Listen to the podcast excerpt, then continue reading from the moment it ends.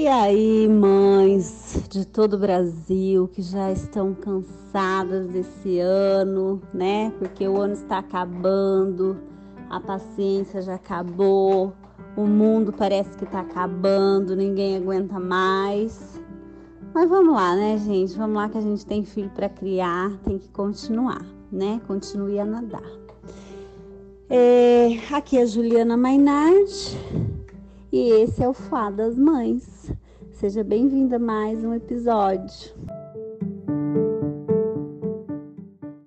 E o episódio de hoje, gente, é o seguinte: é uma retrospectiva dos nossos melhores e nossos piores perrengues. É, ao fundo, ouçam o meu querido filho com bastante paciência com seus brinquedos. É, isso, uma pausa, uma pausa. É, como eu estava dizendo, né? Os nossos melhores e os nossos piores perrengues, que é criar um filho dentro do nosso país, dentro desse ano, né? Maravilhoso. E, e vamos compartilhar um pouquinho dessas experiências, algumas engraçadas, outras nem tanto. E nós esperamos que vocês gostem. Para fazer essa retrospectiva, né? Estamos aqui com as maravilhosas Odília e Ellen. Por favor, digam oi para as nossas ouvintes, meninas. Oi, oi, oi, pessoal. Ellen por aqui. Como é que vocês passaram por esse tempo? Tivemos aí um, um grande hiato entre o último episódio e esse, mas estamos aqui para falar da nossa retrospectiva. Bora lá. Olá, mães que nos seguem e não mães também, claro. Aqui é a Odília, mãe do Manuel. Tô ansiosa, gente, para compartilhar com vocês, porque perrengue é comigo mesmo. Eu tenho muitas experiências para contar. Então vamos nessa. Então é isso. Esse trio vai compartilhar com vocês o ano de 2021. E para começar, eu queria que as meninas falassem um pouco, depois eu também vou falar, né? Como que vocês começaram o ano de vocês? É, quais eram as expectativas, as sensações, os planos, né? Enfim, né? Em relação à maternidade, mas também em relação às outras coisas todas, né? É, como que vocês começaram o ano de 2021? Nossa, parece que foi outra vida. Uau, essa pergunta me fez me fez pensar em muita coisa, né? Bom, é, no começo do ano eu estava empregada, estava num, num trabalho que teoricamente era para ser remoto, né? É, quando eu entrei no, no trabalho nessa empresa, é, ficou acordado que por conta da pandemia e por conta da minha condição de comorbidade, eu sou asmática e por ter um filho é, menor de dois anos em amamentação, que eu poderia exercer meu trabalho em home office. Então, meu começo do ano foi um começo de ano onde eu estava trabalhando muito em casa, né, dando conta de tudo, fazendo muita reunião online e tentando conciliar essa, todas essas coisas, né? O dia a dia da casa, as minhas coisas, mais a maternidade e o trabalho. Tudo isso no espaço da minha casa. É... Então vou falar por vou, vou, vou tentar fazer assim por trimestre, né, para organizar na minha cabeça a resposta. Mas em março tudo mudou, veio uma determinação e do dia para noite eu tinha que ir todos os dias e não tinha nem creche para deixar o Raul.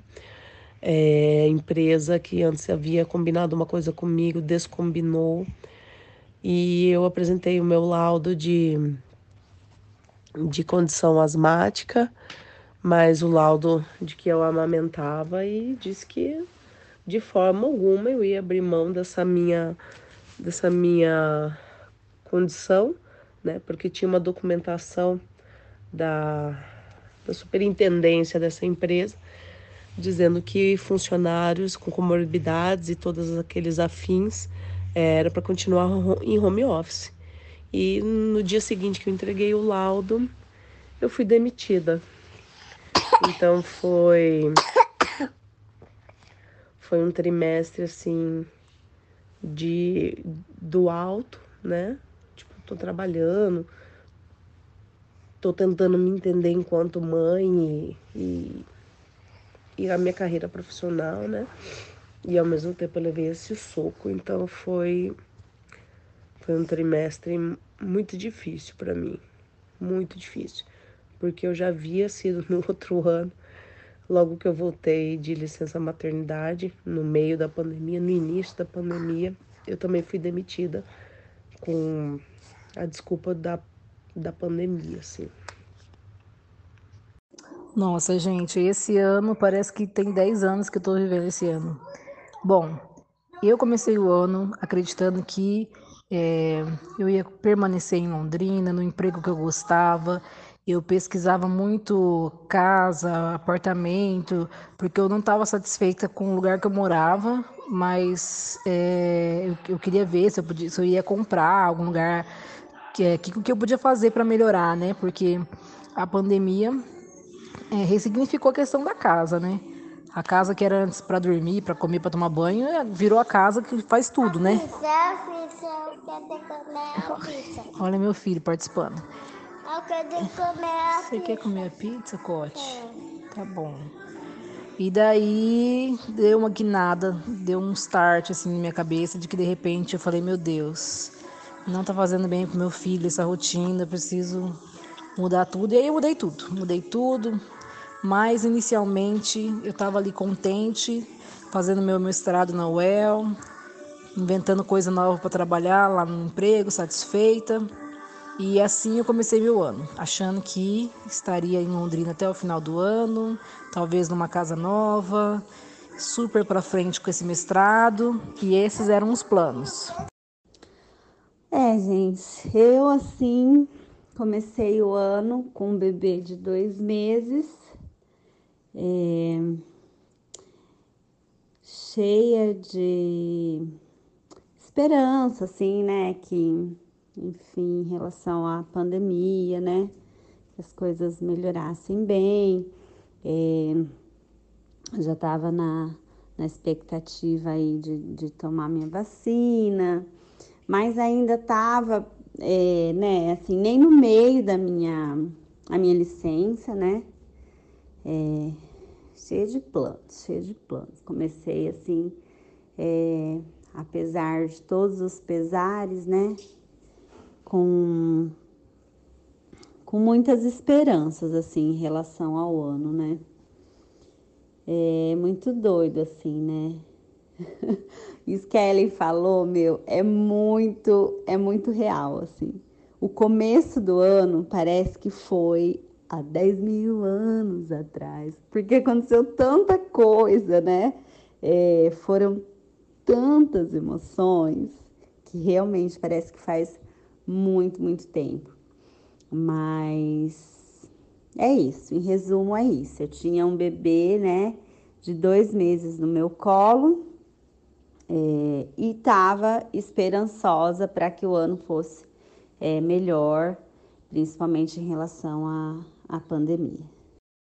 E para dar continuidade né, a esse assunto, vamos lá selecionar um, um primeiro perrengue aí do primeiro trimestre de nossas vidas. Eu tenho um perrengue meio pesado para contar, então eu vou deixar vocês contarem os de vocês primeiro e depois eu conto o meu, tá bom? Vai lá, gente. Bom, é, em relação à maternidade, acho que o meu maior perrengue é, do primeiro semestre foi realmente essa questão de, de ser demitida por ser mãe, né? E por, por exigir que cumprissem com aquilo que estava determinado no documento. Então eu senti o preconceito é, de, é, escancarado de cara. Óbvio que na hora que me, me demitiram, eu perguntei: vocês estão me demitindo por conta de eu ser mãe? Óbvio que eles falaram que não, né? Ninguém vai assumir que é isso. mas você, quem é mãe e tem filho, sabe, né? Sabe que essa responsabilidade da criança maior é com a gente e sabe que numa entrevista de emprego ou numa demissão é da mulher, né? Que se é, o olhar para a mulher com o filho é esse. Então, é, só fico até com a voz embargada, sabe? Porque isso me deixa muito mal, muito mal, porque foi a segunda vez, sabe?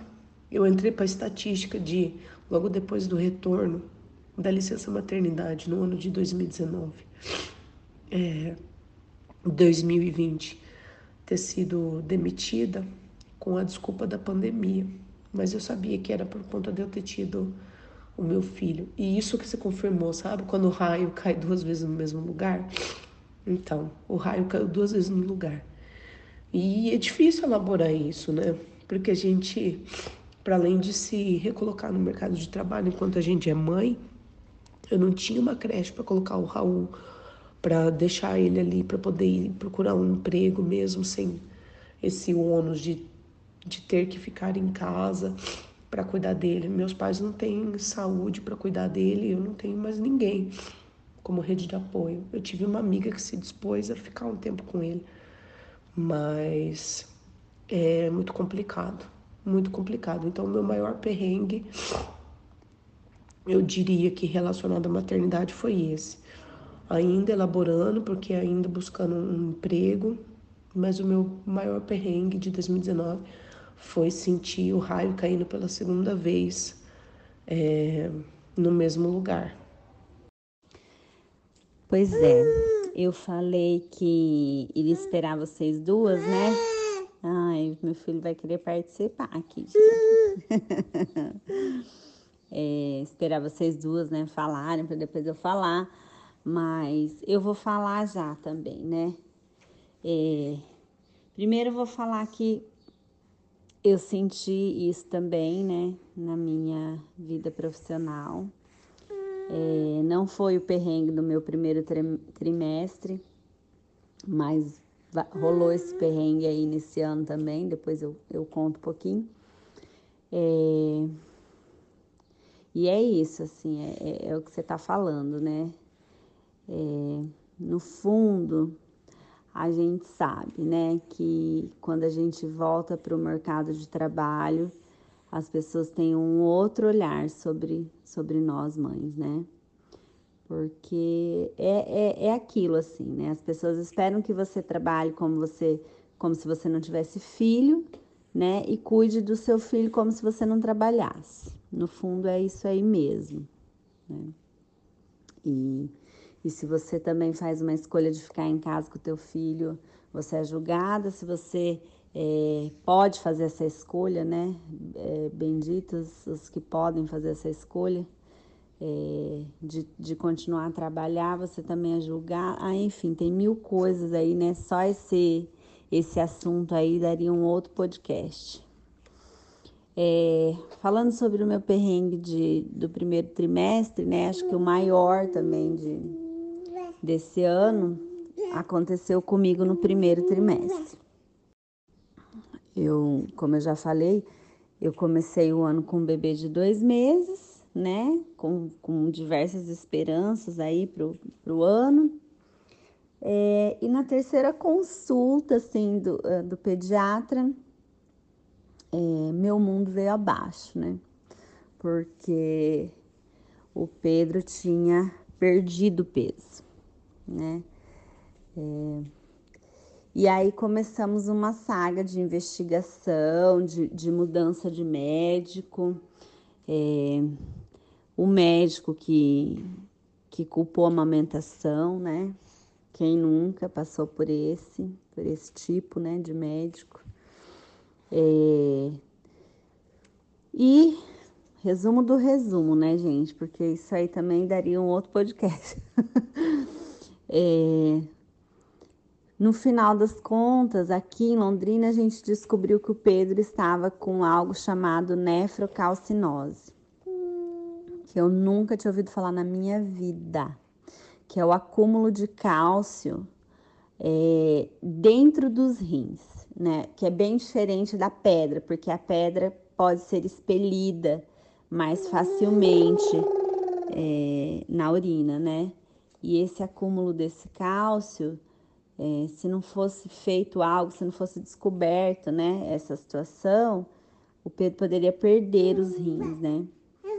E, enfim, aqui em Londrina descobrimos que ele estava com um, o cálcio elevadíssimo no sangue, né? Algo bem fora do, do normal mesmo.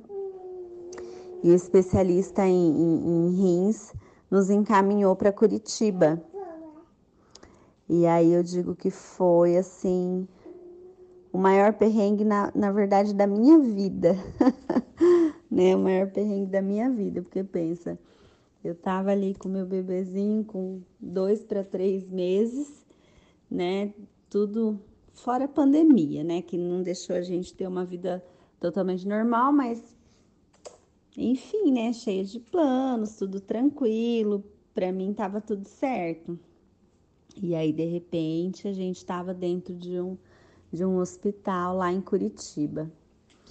É... Fomos, né, para descobrir o que estava gerando no organismo do Pedro um cálcio de quase 20, quando o normal não poderia passar de 10, né? Então tava o dobro do, do que deveria. E aí e aí, minhas amigas, foi exame de sangue todos os dias. Vou falar para vocês assim que não teve, eu acho que teve um ou dois dias é, dentro do mês de fevereiro que a gente ficou lá o mês de fevereiro inteiro praticamente, né? Que não foi feito exame de sangue. e assim, eu quase enlouqueci, gente, quase enlouqueci mesmo, porque é, não é como na gente, né? Na primeira tentativa já já consegue retirar o sangue, né? Às vezes eram duas, três tentativas. Eu cruzei com, com alguns profissionais bem desumanos, né?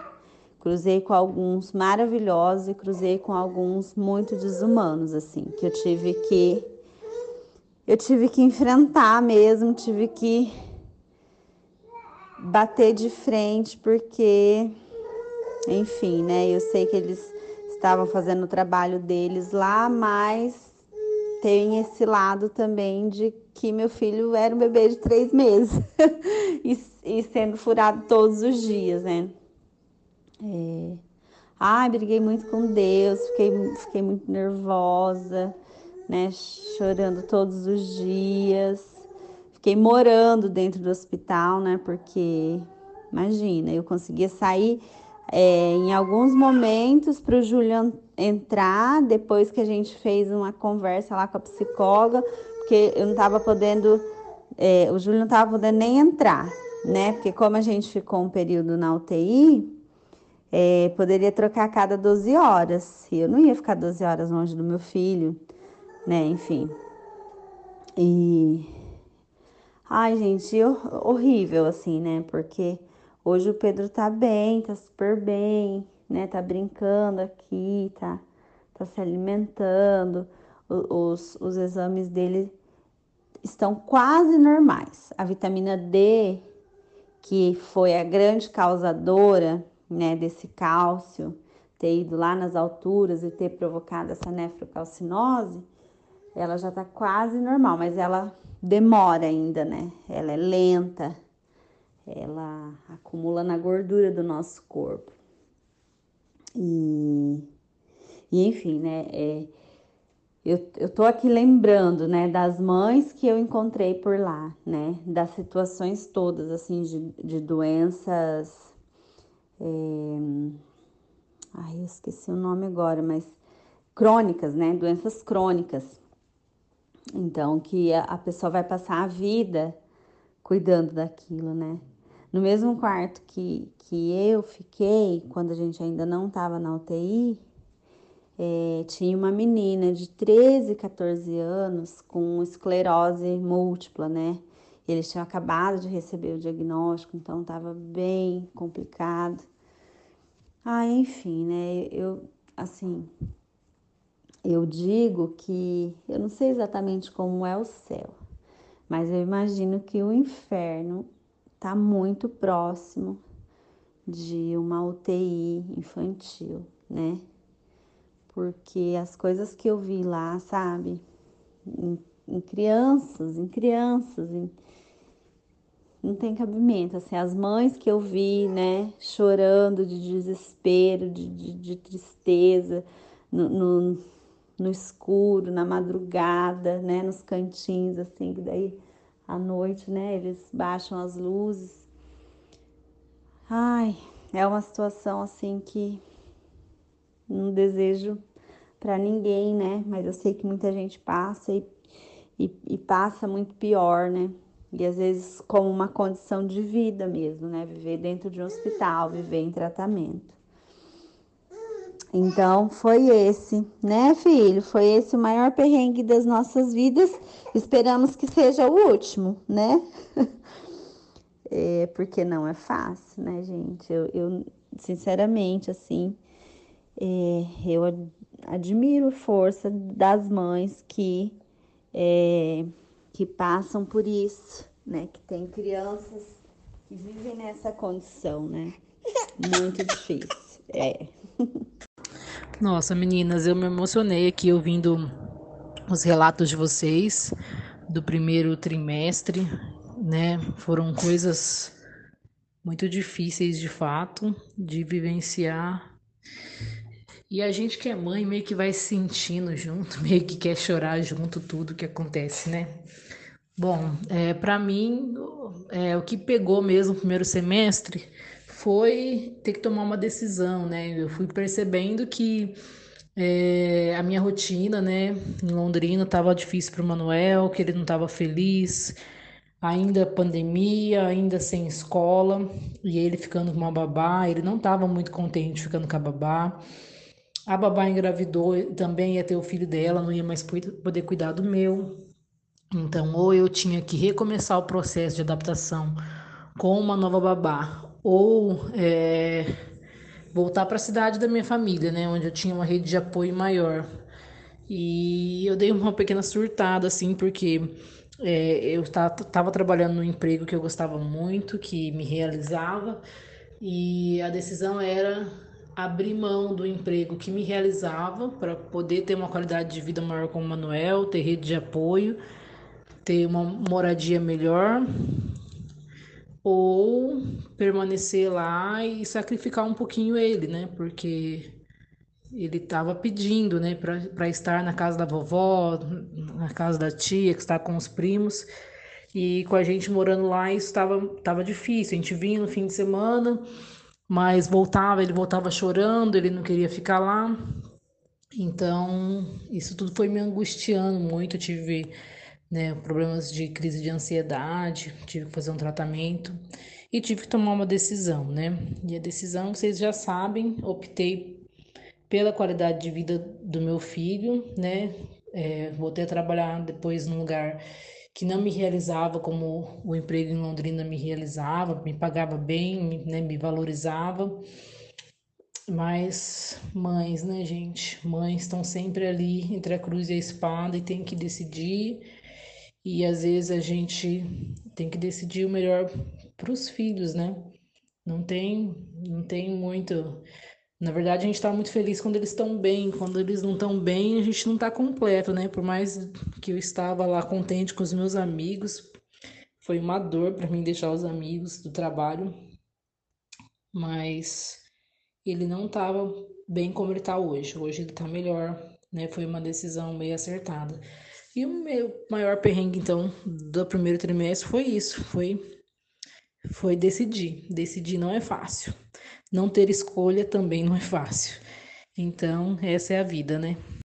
É, minha gente, você que está ouvindo, e por um acaso, se você ainda não é mãe, a lição de tudo isso é: já tomou seu anticoncepcional hoje?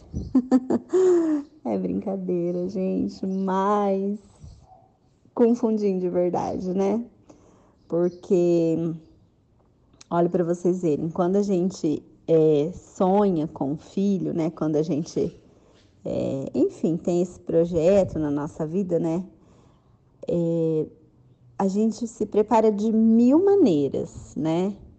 Eu, eu tenho certeza que nós três aqui procuramos mil e uma informações sobre gestação, sobre, ai, enfim, né?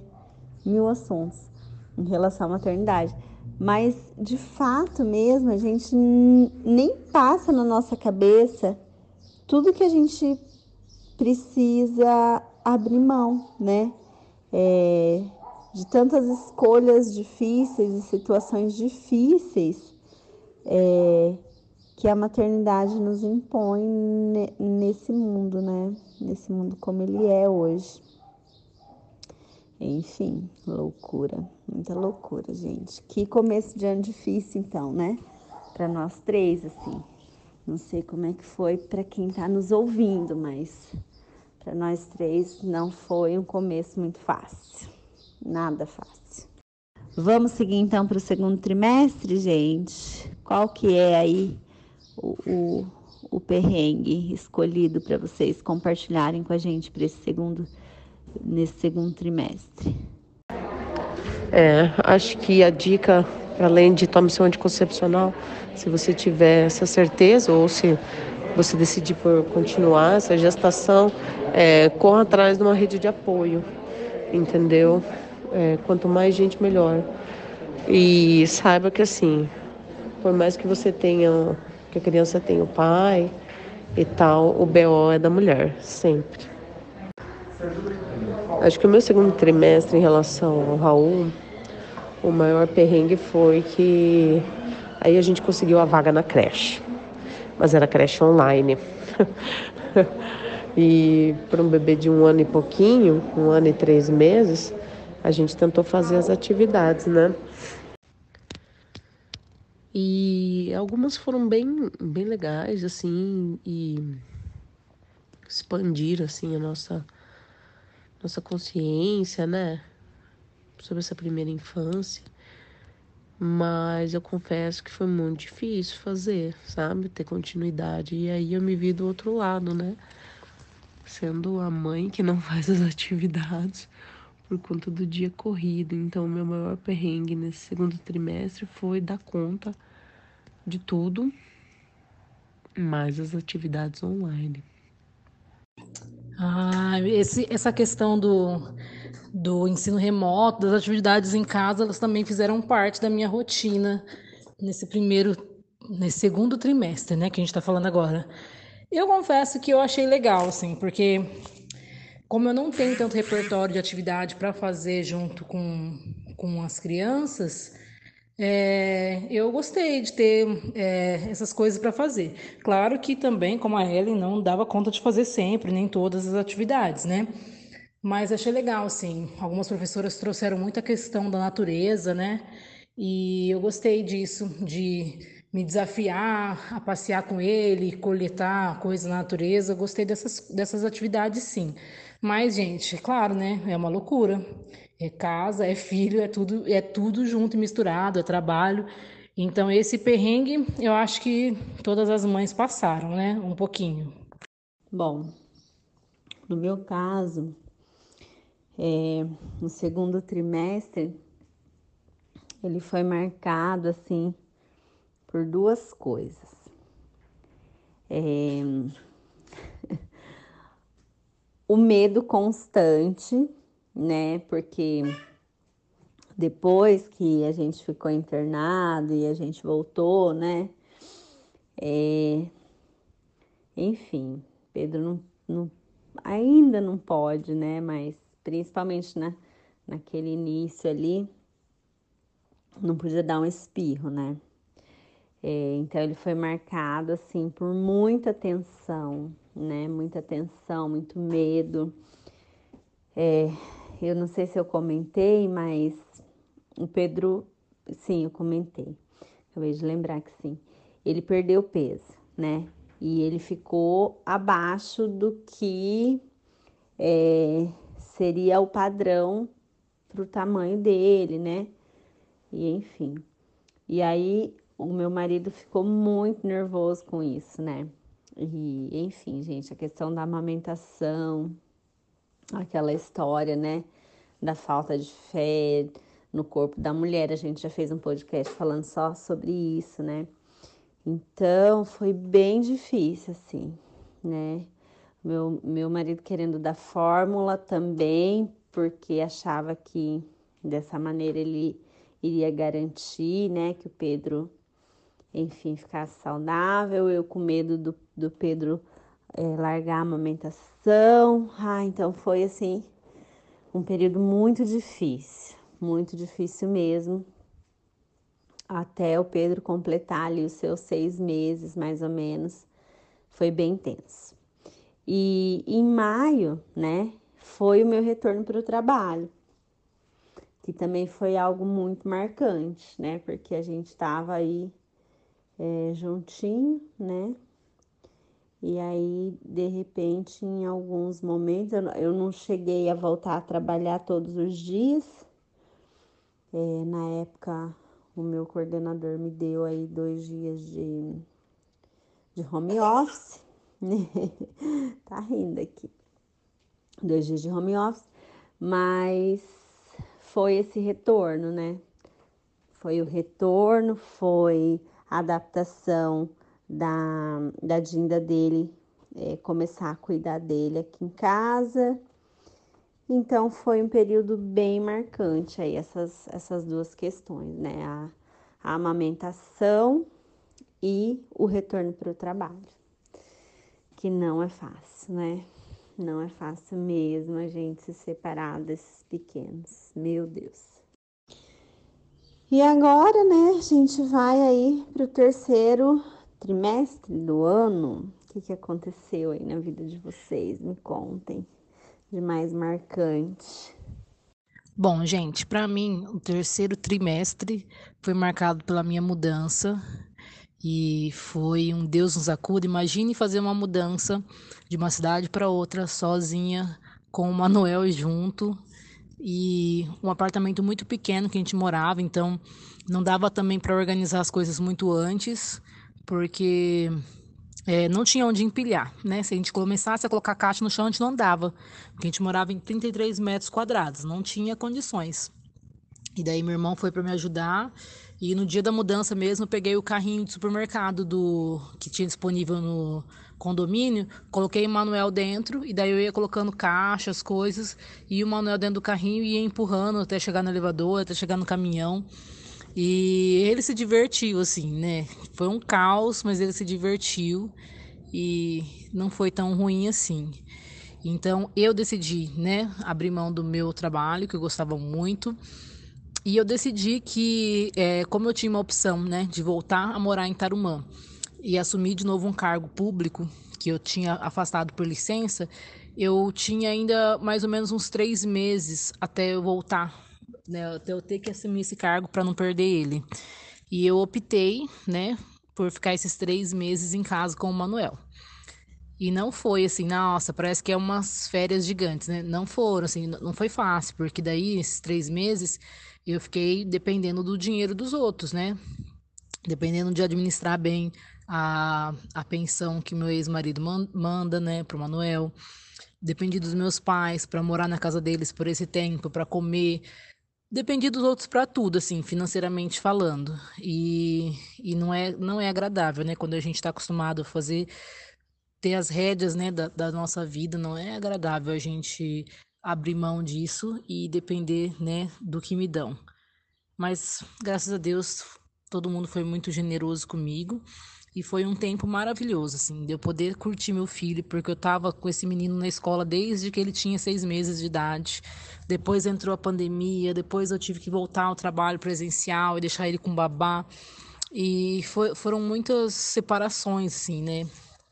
E a gente conseguiu ficar junto por esses meses em casa, né? Depois ele começou a ir meio período na escolinha e eu fui fazendo as disciplinas do mestrado enquanto isso foi um tempo excelente. E o que mais me marcou, assim, acho que marcou a mim, a ele, foi uma viagem, né, que eu fiz com ele sozinhos, eu e ele, para um hotel fazenda. A ideia era fazer uma viagem maior, mas como ficamos sem recurso, fizemos essa viagem. E foi uma loucura, gente. Viajar sozinho com criança é uma loucura, assim. tipo, depende de, de 100% da colaboração dele para fazer tudo. Por exemplo, a gente ficou nesse hotel. E se eu precisava ir no banheiro, eu tinha que convencer ele a entrar no quarto para eu poder usar o banheiro e ele esperar ali. Se eu não trancasse a porta, ele saía correndo. Vocês não estão entendendo. Porque para ele era tudo muito estimulante lá. Tinha piscina, tinha parquinho, tinha coisas legais. E ele ficou falando dessa viagem, nossa, acho que um mês depois ele falava, mamãe, quero ir para outra fazenda, quero ir para outra fazenda, né? como se fosse fácil sempre. Mas foi um negócio incrível, assim. Eu, eu tive que tomar dor flex, assim, durante a viagem, porque era dor mesmo, física no corpo. Porque era o dia inteiro atrás dele, né, com, na piscina, nas brincadeiras que tinha lá. É, sem descanso, né? Na hora de comer, era pegar os pratos lá no, no buffet com ele, sentar. E foi, foi muito legal para ele aprender como funcionam as coisas assim da vida, né? Como que se serve num restaurante, como que senta. Às vezes ele fala, mãe, quero ir no restaurante. Super permitido agora, né? É, foi uma viagem incrível, gente. Foi uma aventura, porque é, é muito difícil, né?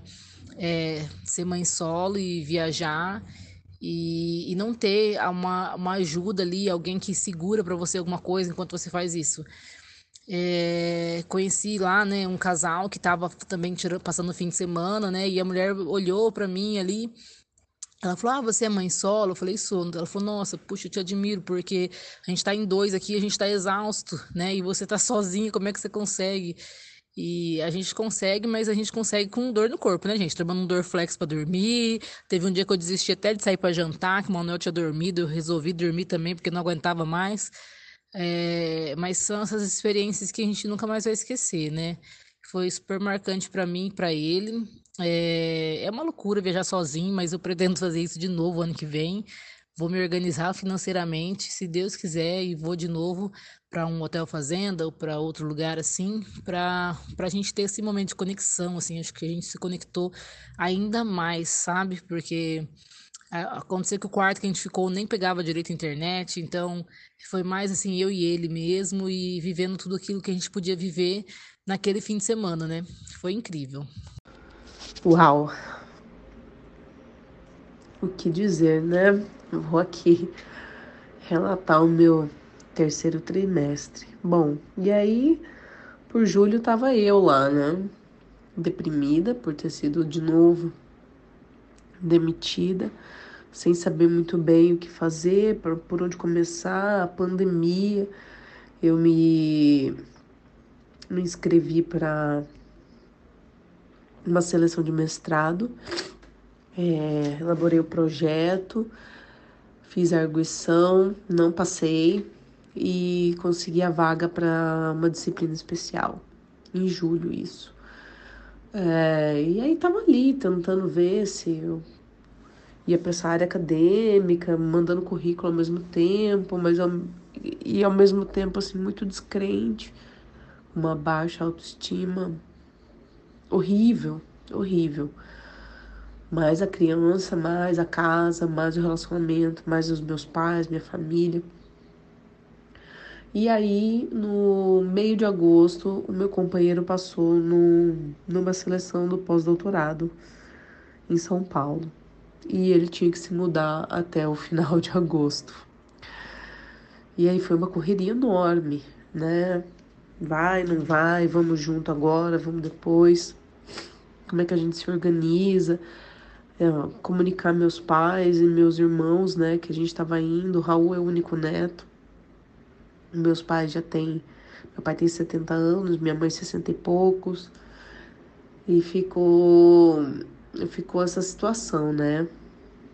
Ao mesmo tempo contente, muito contente pelo merecimento dele.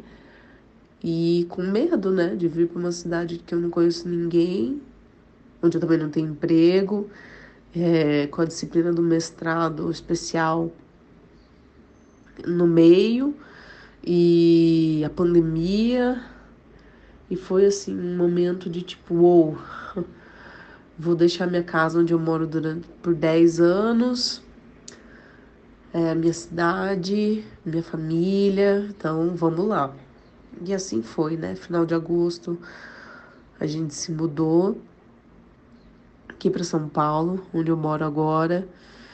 E aí, setembro foi organização, criança indo, é, começando aí remotamente, é, remotamente não, começando aí uma vez por semana na creche para adaptação, procura, é, procura saber para onde que vão as coisas.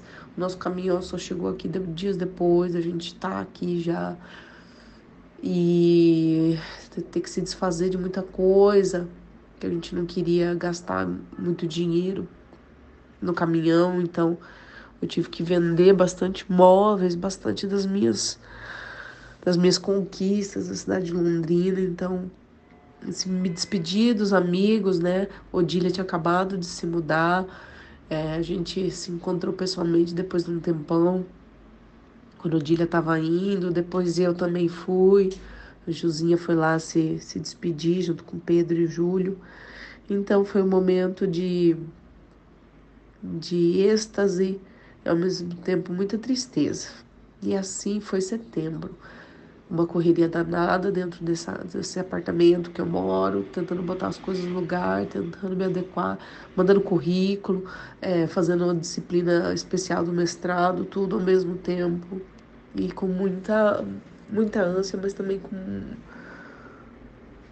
com muito medo, sabe? Muito medo do que de não, de não conhecer ninguém, de não ter rede de apoio. É por isso que o começo do ano parece que já faz uns 10 anos, porque esse ano aconteceu muita coisa na vida da gente, né? Gente do céu, o que, que é isso? Assim, eu vou, vou, vou ouvindo vocês assim e pensando. Se na minha aconteceu coisa pra caramba, na de vocês também, né? Talvez até mais, assim. Mas enfim, vou falar um pouquinho então do meu terceiro trimestre. Começou, né, com esse, essa, essa despedida aí de vocês duas. É, para mim foi, foi dolorido demais, assim, né? Além da nossa amizade, eu fiquei, é, sabe aquela saudades do que não vivemos? Falei, puxa vida, né? Nós três, assim, a gente se dá tão bem, é, gosta de muitas coisas parecidas, né? Apesar de todas as nossas diferenças, mas tem coisas que a gente se parece muito. Falei, e agora eu com o Pedro, né? É, seria tão massa assim se a gente continuasse junto na mesma cidade, né? Fiquei fazendo mil planos e aí vocês é, vêm com a notícia de que estão indo para outra cidade. Além de vocês, teve uma outra amiga também que eu gosto demais, que também se mudou, passou num concurso numa outra cidade, foi embora. Eu falei, meu Deus, que coisa, né? Porque daí é, os, os amigos que ficam aqui são amigos sem filho né? E, e, é um outro ritmo, não adianta a gente dizer que não, é, que é um outro ritmo de vida, né? São outros horários, é outra, outra pegada, né? E, e aí eu fiquei me sentindo um pouco sozinha. É, foi o trimestre que o Pedro sentou, engatinhou também, né? É, que a gente curtiu bastante, assim, né, essa fase dele, deu uma apaziguada naquele, naquele medo, naquele desespero, é, depois que a gente saiu do hospital, né, é, uma apaziguada, né, não quer dizer que sumiu, né, gente, mas melhorou bastante. Mas acima de tudo, foi um trimestre que eu caí na realidade, porque antes de eu voltar ao trabalho, eu tava com muita vontade de voltar ao trabalho, gente. Muita, muito mesmo, assim. É, fazendo mil planos, né? Muito feliz que eu, que eu iria retornar, apesar, né, de, por outro lado, estar muito triste de, de, de não estar com meu filho o tempo inteiro, mas enfim, era uma coisa que para mim era natural, assim, né? A minha mãe sempre trabalhou e na minha cabeça eu ia seguir mais ou menos o mesmo rumo, né? Tranquilamente. E a coordenação de, de onde eu trabalhava mudou, né? Os atendimentos presenciais começaram a voltar, os dois dias de, de home office se foram, né? Passei a trabalhar todos os dias. E para para melhorar a situação, a Dinda dele, né? Que já, já estavam adaptados, super apegados, tudo tranquilo. Eu já ia trabalhar, né, tranquila. Ela se casou, é, ela é psicóloga e a cartela de pacientes, de clientes dela aumentou muito. E ela virou para mim e falou: Ju, não tô dando conta, né? Não tô dando conta de trabalhar todo dia até a noite e ainda cuidar do Pedro todos os dias. E, e aí, uma outra sobrinha estava dando um apoio é, para ela não ter que ficar todos os dias. Chegou para mim também e falou que talvez não iria conseguir ficar até o fim do ano. Ai, e aí pronto, né? E aí meu mundo caiu de novo. A gente foi levando até quando deu. E aí a outra parte da história eu conto na retrospectiva de do último trimestre. Ai, gente, mas assim, bem complicada essa questão, né? Você quando eu voltei ao trabalho, né, eu, eu eu imaginei ser recepcionada de uma outra maneira, acolhida de uma outra maneira. E foi bem decepcionante para mim, né? Eu vi que na verdade as pessoas não estariam dispostas a me entender, né? É, não estavam nem aí se eu tinha dormido, sei lá, quatro horas durante a noite só seguidas. É, porque é isso, é o que, é o que a falou lá no, no início, né? É, empresas são empresas, né? Não importa se são da área da educação, se são da assistência social, se é da saúde, se é. Não importa, são empresas, né? E, e não estão dispostas a compreender, né? Não querem, não, não não vão se esforçar para isso, né? Se a gente não lutar, elas não vão se esforçar para compreender a especificidade de você ser mãe é, e trabalhar, né? Trabalhar fora. Uma coisa maravilhosa que aconteceu também, né? Não posso deixar de pontuar, foi a vacinação, né? Primeira e segunda dose aconteceram no terceiro trimestre e deu assim, né, um, um, um alívio, né, um alívio, é, principalmente em relação ao Pedro, porque daí eu fiquei muito feliz. Falei, nossa, que bom que eu tô amamentando, né? Que bom que eu posso transferir esses anticorpos para o meu filho e a gente pode se sentir um pouco mais seguro, assim, né? Então foi uma coisa muito boa que aconteceu. Ai, ai, deu ruim, deu bom. Ouvindo a, a Ju falar e fazendo assim uma leitura, né? Essa dupla função, né? Essa dupla não, né? Porque temos diversas funções, né? Mas acho que é importante pontuar para quem está ouvindo a gente que nós três né? Somos da educação e também somos do ramo do terceiro setor, onde a gente trabalha com crianças e adolescentes em vulnerabilidade, ou trabalhávamos, né? é, aonde todas essas vulnerabilidades elas são é, acolhidas.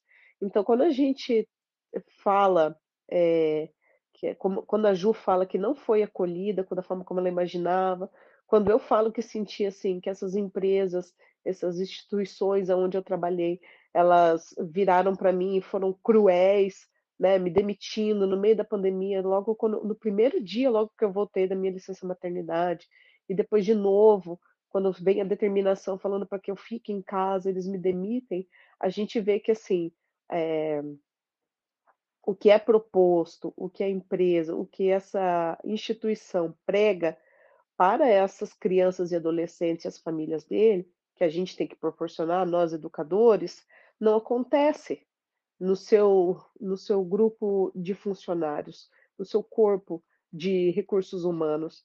E acho que essa é a. É, eu saí assim desses lugares assim extremamente magoada, né, é, por não ver a minha a minha condição de vulnerabilidade acolhida. É, então, como é que como é que você quer cuidar de alguém se não te cuidam? Mas é, a luz do trem tem que ir para frente, né? Não para trás. Então, botando a luz aí para esse final de ano, veio a vacina, né? Eu não consegui me vacinar tão rápido quanto as meninas, é, ainda demorou um tempo para conseguir, e eu só consegui aqui em São Paulo. E assim, o dia que eu cheguei para me vacinar, hum, eu fiquei assim, muito nervosa, porque assim como a Ju também, já sabendo de todas essas condições de que os anticorpos passam pelo leite materno para o bebê, eu estava assim, vem em mim, porque precisamos botar toda essa, essa saúde, essa vida para dentro da boquinha do meu filho. E aí, eu na fila do postinho aqui em São Paulo, assim, muito nervosa, com medo. Gente, o medo me acompanhou assim o ano inteiro. É, me lembro quando cheguei, a mulher perguntou assim para mim se eu estava gestante, né? Eu disse que não, que eu estava amamentando. E ela correu lá para dentro, perguntou alguma coisa para a chefe dela, que retornou e falou: ah, pode voltar ali para a fila tal. E quando chegou a minha vez, me deram a dose da Janssen.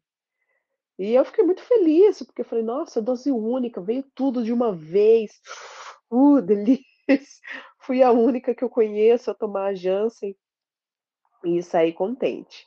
É, também foi o último, as últimas aulas da minha disciplina especial, é, que me deixou muito brochada, muito brochada é, a proposta da disciplina, o nome da disciplina e a proposta não, não bateram com o que rolou, sabe? Eu fiquei assim bem desestimulada, apesar de ter sido muito muito valoroso e valioso todo o conteúdo que o professor se dispôs e tal, mas não bateu com o que eu estava esperando. E aí eu fiquei nessa de o que, que eu faço com esse projeto de mestrado, para onde eu vou, Agora, nessa cidade não tem, é, não é que não tem, né? Mas o, o estilo do, do, meu, do meu projeto era para uma produção de um produto para o terceiro setor. Então, assim, ainda estou mapeando o que eu faço com isso, né? Tá ali na gaveta, é, aguardando. E é, esse último semestre, trimestre, perdão, nossa, meu áudio está gigantesco. É... O Raul foi efetivamente para a creche, então ele está na adaptação, está acabando o primeiro mês, e foi assim, um mês de ficar muito doente, de ter a primeira vez que ele vomitou, é, febre, nariz escorrendo. Então, assim, a gente tem passado, eu tenho passado dias muito difíceis aqui, sem rede de apoio, é só eu e meu companheiro. A gente tem uma amiga que que mora próximo da gente, mas ela está passando por um tratamento de um câncer de mama. Então, assim, nós somos a rede de apoio dela, a gente não tem como pedir apoio para ela. Ao mesmo tempo, eu também quero correr atrás de arrumar um trampo para mim aqui, de conhecer a cidade, de fazer amizade. É, então, eu estou num, num baita de um turbilhão de, de situações, assim. E esse meu final de ano é, foi assim. Meu filho indo efetivamente para a creche, doente o tempo todo, o tempo todo. Se uma semana não é virose, na outra é febre, na outra o nariz escorrendo, na outra ele não querendo comer, ele que nunca teve problema para comer, tipo, se recusando a comer. É... E a melhor de todas as coisas, que foi o aniversário do Raul. Raul fez dois anos, gente, dois anos. Essa criança tem dois anos. Ai, e aí eu fico até fico até emocionada, né? Porque é interessante, né? Verbalizar ui, os olhos encheram de lágrima aqui. Verbalizar tudo isso e combinar, tipo, com ele fazendo dois anos, eu vejo assim, que dentro do ano cabe muita coisa, coube muita coisa, muita coisa boa, muita coisa triste, coisas assim, para além da maternidade, que atravessaram a gente, né? Perdas, eu perdi, perdi familiares para Covid, enfim, e outras situações, mas eu acho que esse exercício que nós estamos nos dispondo a fazer aqui hoje, ele é incrível. E acho que você que está ouvindo aí também deveria fazer esse exercício. Coloca por trimestre aí o que foi que você fez, o que foi importante, o que não foi. E aí, para terminar, eu acredito que meu esse finalzinho de dezembro aí, eu passo o ano novo na cidade de Londrina com os meus pais. Quem sabe eu encontro a Juzinha. Quem sabe eu não passo lá em Tarumã e dou um, um oi para Odília. E esse é meu audião para falar do meu último trimestre. Uh, e vocês, meninas? E agora a gente vai para o último trimestre do ano. E aí, meninas, contem como chegamos até aqui, como é que tá a nossa vida nesse final de ano. Então, queridas ouvintes, queridas amigas, eu chego ao fim desse ano cansada, porém realizada, assim. Nem tudo deu certo, os planos foram mudando, a vida foi mudando é, eu sei que sempre vai mudando, né? Sempre é, a gente não é a mesma pessoa que foi ontem e tudo mais. Mas é que esse ano é, mudou muito, né? Mudou, foram muitas coisas. Me mudei de cidade, me mudei de casa duas vezes e mudei de trabalho. Mas eu, eu tô feliz, assim. Foram muitos os perrengues, mas tô aqui com uma criança que está cada dia mais desenvolvida, mais alegre, mais solta, sabe? E, então, é, muitos desses perrengues valeram muito a pena. E, e é isso. Aguardo aí o que, que vem, o que, que vem no ano que vem. É, quais são as próximas fases, né? Que a gente, na maternidade, a gente vai jogando as fases, as fases vão mudando. E a gente pensa que passou uma coisa muito difícil, né? Uma coisa que eu não, não comentei, mas foi um marco muito importante nesse ano, que aconteceu mais ou menos ali por volta de uh, mais ou menos setembro, foi que o Manuel desfraudou. E então a gente saiu da fase das fraldas, já não compramos mais fraldas aqui, que gera uma economia, né? E aí você pensa, nossa, desfraudou, e agora que fácil, né? Mas é difícil também, porque daí você tem que lembrar de levar a criança no banheiro, porque eles às vezes não pedem. E, e assim, é isso que eu tô falando, né? Cada marco de desenvolvimento do filho, a gente também passa uma nova fase, a gente muda a nossa rotina. Né? O desfraude, por exemplo, muda muito a rotina. A minha rotina mudou muito depois do desfraude.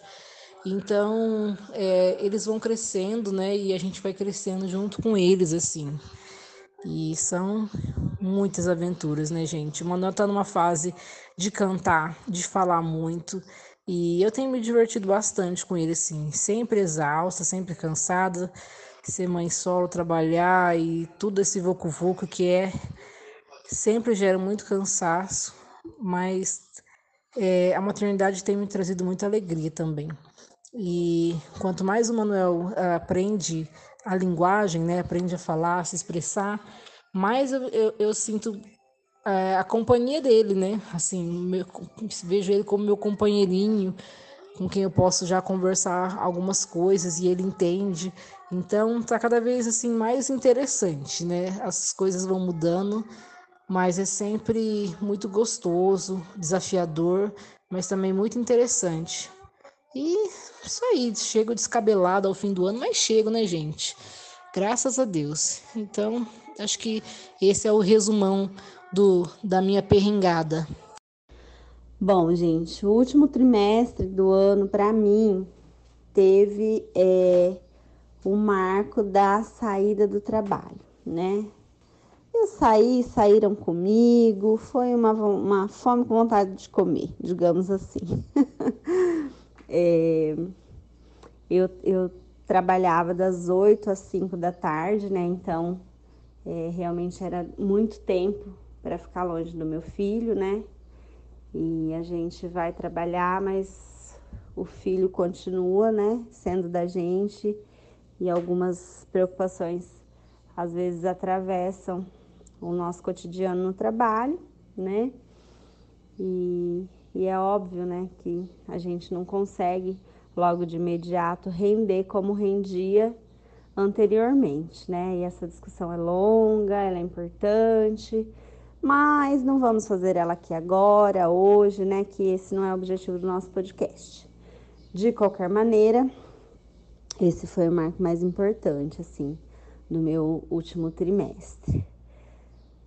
Tenho estado em casa agora com ele, curtindo muito, né? É, outro marco importante foi é, um ano do meu filho, né? E passa um filme na cabeça da gente, assim, porque eu acho que conversando com a Ellen mesmo, né? Eu falei, nossa, é tão pouco tempo, mas é tanto tempo, né? Porque um, em um ano, né, você sai de um bebê recém-nascido, né, que mal enxerga, para uma para um bebê que que já sorri, que já tenta conversar com você, é, que às vezes já anda, o Pedro ainda não está andando, mas já já está começando nessa fase de andar, né? Já come. Então é uma mudança muito grande, né? Em um ano tem muito desenvolvimento, muita novidade. É, tem aquela sensação de ufa, passei, né? Vencemos o primeiro ano, meu Deus, assim, porque é isso mesmo, parece que nunca vai chegar esse primeiro ano e quando chega você fala, nossa, que rápido, voou, eu nem vi, eu nem vi e passou um ano, né? Meu filho fez um ano, assim, e a gente faz um ano de maternidade, né? Que é muito louco, assim.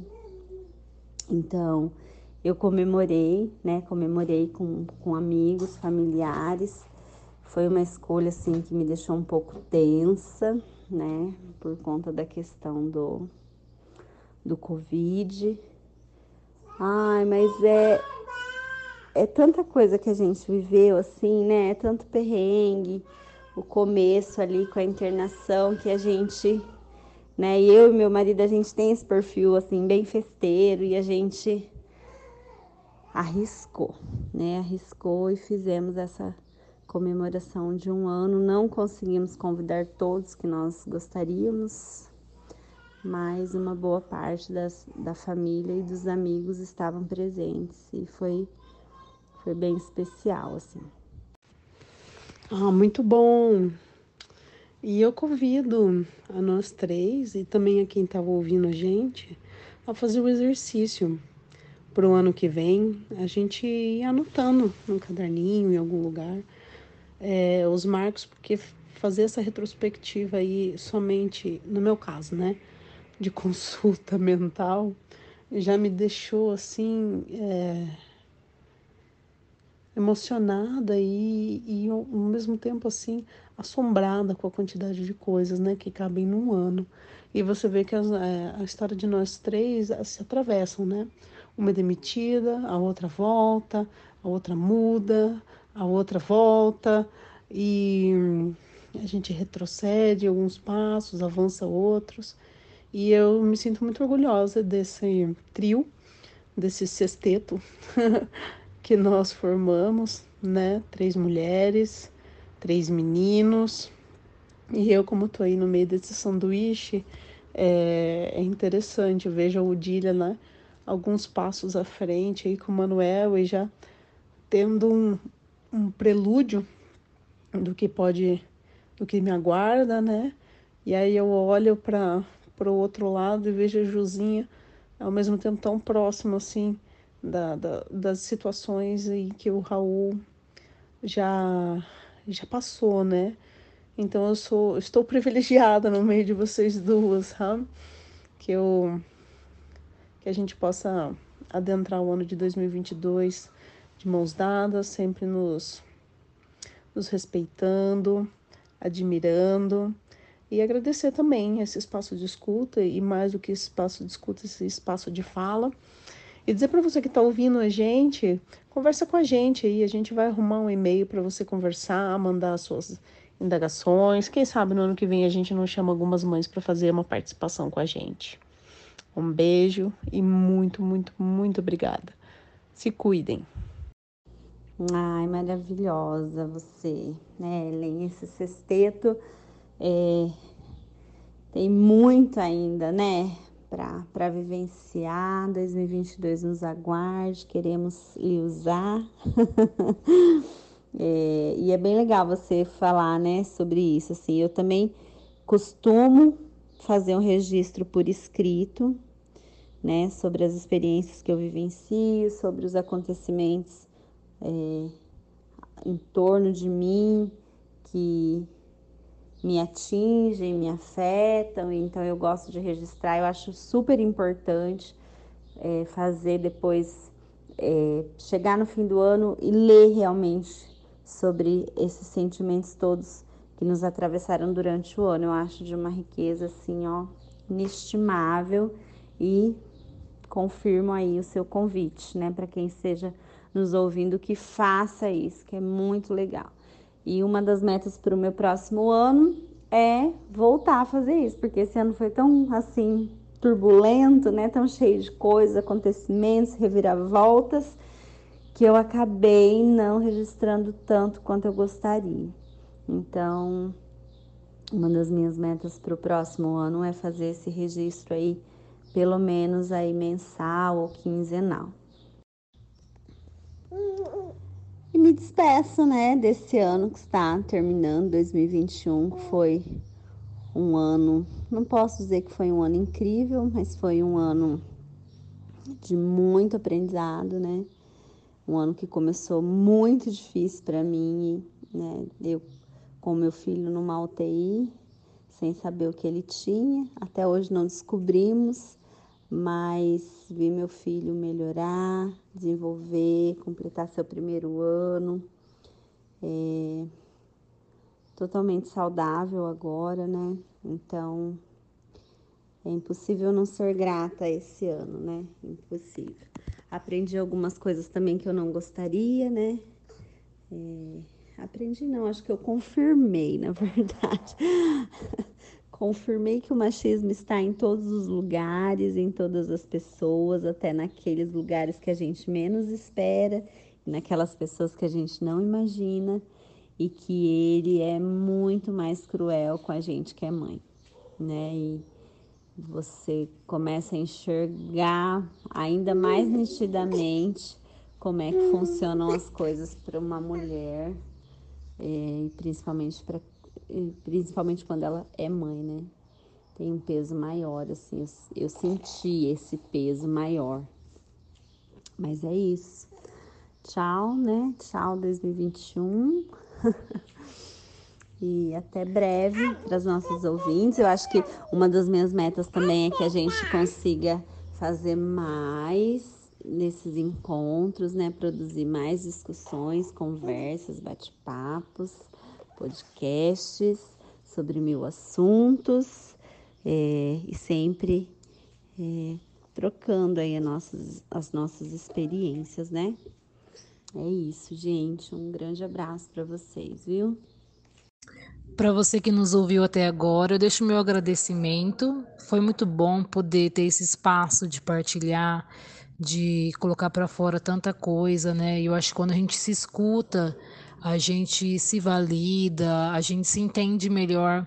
Então, para mim, gente, a criação desse, desse espaço do podcast, ele foi muito importante nesse processo dessa, né, da maternidade desse ano, um ano de tantas mudanças na minha vida. E eu desejo encontrar vocês em muitos outros episódios no ano que vem. É, espero ter contribuído com alguma coisa das minhas experiências. E deixo aqui o meu abraço, o meu feliz 2022.